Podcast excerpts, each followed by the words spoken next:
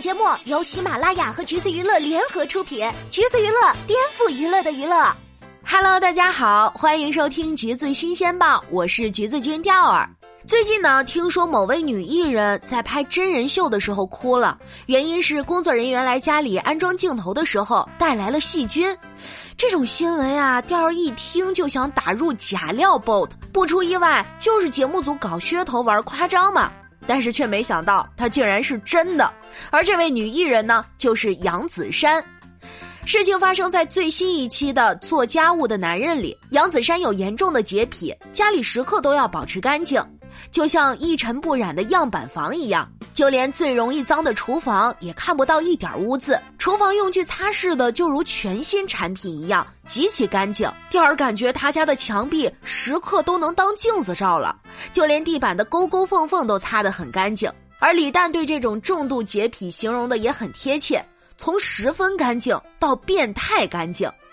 所以啊，在接到节目组要来家里安装机器的消息时，杨子姗立刻就做起了准备，把家里所有的地方都罩了起来，从卧室的床到客厅的沙发，就连电视机也被单独盖了起来。浴室里的方方面面都用塑料膜给封上了，以防有灰尘落上。对外来的工作人员也做好了万全准备，进门前先戴鞋套，然后三百六十度转体消毒，最后直走右拐去卫生间洗手。流程走得挺顺利的，但是杨子姗万万没想到的是，竟然有十几号工作人员，而且还有一堆从外面直接拖进来的摄影接架。看着来来往往的工作人员和各种设备，杨子姗彻底傻眼了。又是拽老公衣服，又是拍打他的后背的，这个调儿是知道的。重度洁癖呢，往往都会引发焦虑症，而杨子姗手足无措的动作就是一个预警的信号。手足无措之后就是惶惶不安，一会儿看看客厅，一会儿看看厨房，看着人和设备装满的家，忍不住皱起眉，露出焦虑和烦躁的表情。看着看着，他就突然拿起一块布，疯狂的擦，擦完这儿擦那儿，凡是有人走过的地方，就是呲呲呲一顿喷，感觉他消的不是毒，而是自己的焦虑。但是这个时候，工作人员都还没有撤离呢，嗯，这种感觉就有点像我去同学家玩，还没走呢，他妈妈就跟在后面拖地了，这搁谁下次还敢来呀？为了缓解杨子姗的焦虑，节目组第二次进来的时候穿上了无菌服。这个时候老公不在家，杨子姗整个人就更懵了，表情像是随时都能哭出来一样。而彻底压倒他的最后一根稻草是，有一位男子穿着鞋子踩在了铺在门口的布上。杨子姗看到之后满脸崩溃，但是他咬着嘴唇在压制自己，最后实在忍不住冷静发问：为什么要穿着鞋踩呢？然后就立刻要去换一块布，越冷静越恐怖。果然，当他的工作人员说“你进去休息吧，我们来弄”时，崩溃的情绪就开始显露出来了，身体动作和声音都变得着急起来。不行，我刚全部消完毒，本来还想说什么，但是他攥着拳头忍住了。可是眼不见为净，进屋之后会好一些吗？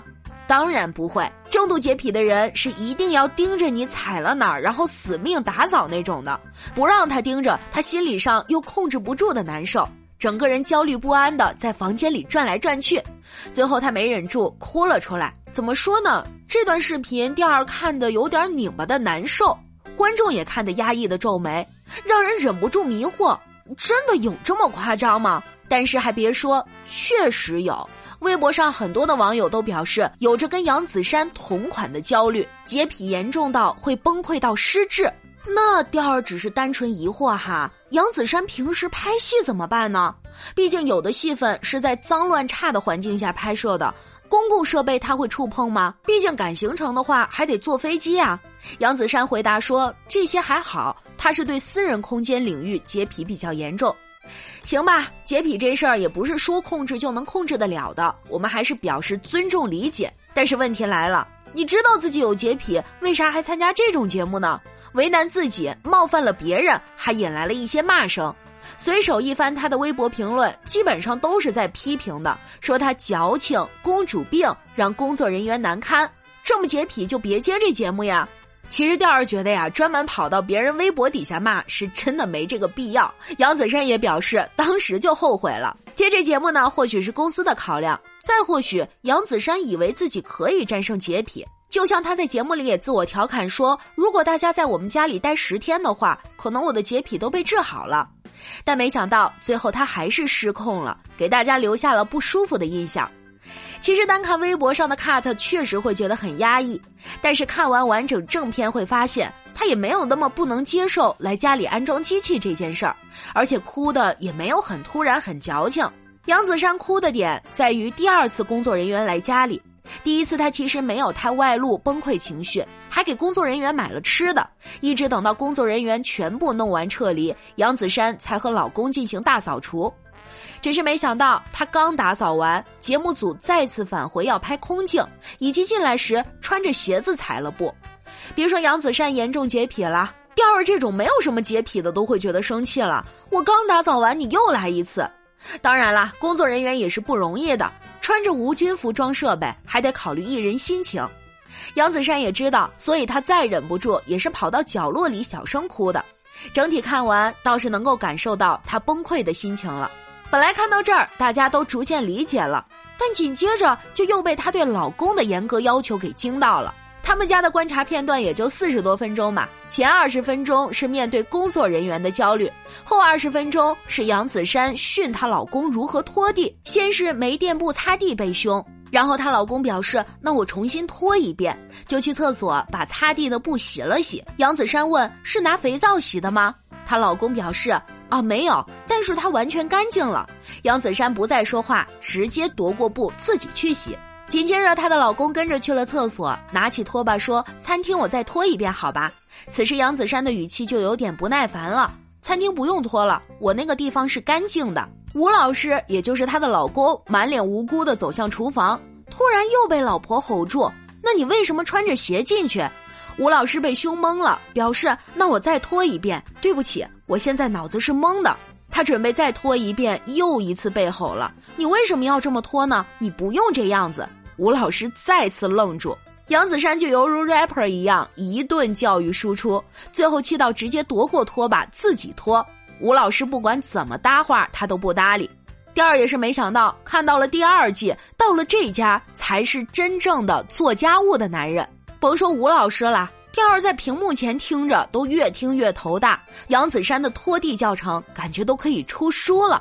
第儿就想说一句：“子珊姐，我都学会该如何正确的拖地了。”也难怪她老公一直在节目里委屈的挠头。网友都表示，跟他在一起生活真的是好有压力呀。李诞也说，这要是换个男的，早就急眼了。所以说呀，找到一个理解并且愿意配合的伴侣有多重要。而吴老师就是这种伴侣。首先，他自己也喜欢收纳。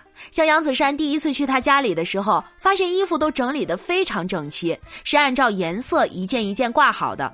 所以说，他能够理解杨子姗的洁癖，而且他会适时的放低姿态，主动道歉。吴老师知道当天杨子姗这么生气，是在释放面对节目组时压抑的火，所以他也不会硬着来，反而轻言轻语的缓解老婆的情绪。即便杨子姗不理他，他也坚持不懈的要拖地，还蹲下来主动沟通。杨子姗不教他怎么拖，吴老师就紧随其后在旁边观摩，最后终于把拖把抢了过去，表示自己喜欢拖地，我学会了，让我来吧。这位老公目前的风评是蹭蹭蹭蹭往上涨，而且感觉跟这样的人在一起生活，想吵架都吵不起来。不得不说，吴老师真的很会哄杨子姗。逗他开心有自己的一套办法，最后杨子姗成功的被逗开心，而这对夫妻的生活观察以亲亲作为结尾，真的是挺不容易的。播了这么多期做家务的男人，头一次给观众看压抑了，而且以往都是老公被骂，比如大男子主义的王祖蓝，比如不爱做家务的魏大勋爸爸，这次则颠倒过来了，杨子姗被骂上了热搜。在第二的印象当中，他其实很少参加活动或综艺，所以热搜也不多。上一次的热搜还是二零一八年，跟这一次差了两年零一天。当时的话题还是回应 GQ 文案。一个小插曲啦，参加 GQ 活动来晚了，被官博内涵，然后他转发回应了一下，没有太大的水花。他的演技好像也没有引起过讨论，算不上惊艳，但也不拉胯。作品让人有印象的还是《重返二十岁》，致我们终将逝去的青春。看来看去，洁癖之前，他身上最具争议的点就是疑似整容了，但也有人觉得没整。总之是还没有个定论吧。其实还是挺可惜的。杨子姗呢，一直都属于比较低调拍戏的演员，早期呢也有几部大众缘不错的电影，但是优质资源后劲儿不足，很快就在大家眼中成了没有存在感的八五女演员。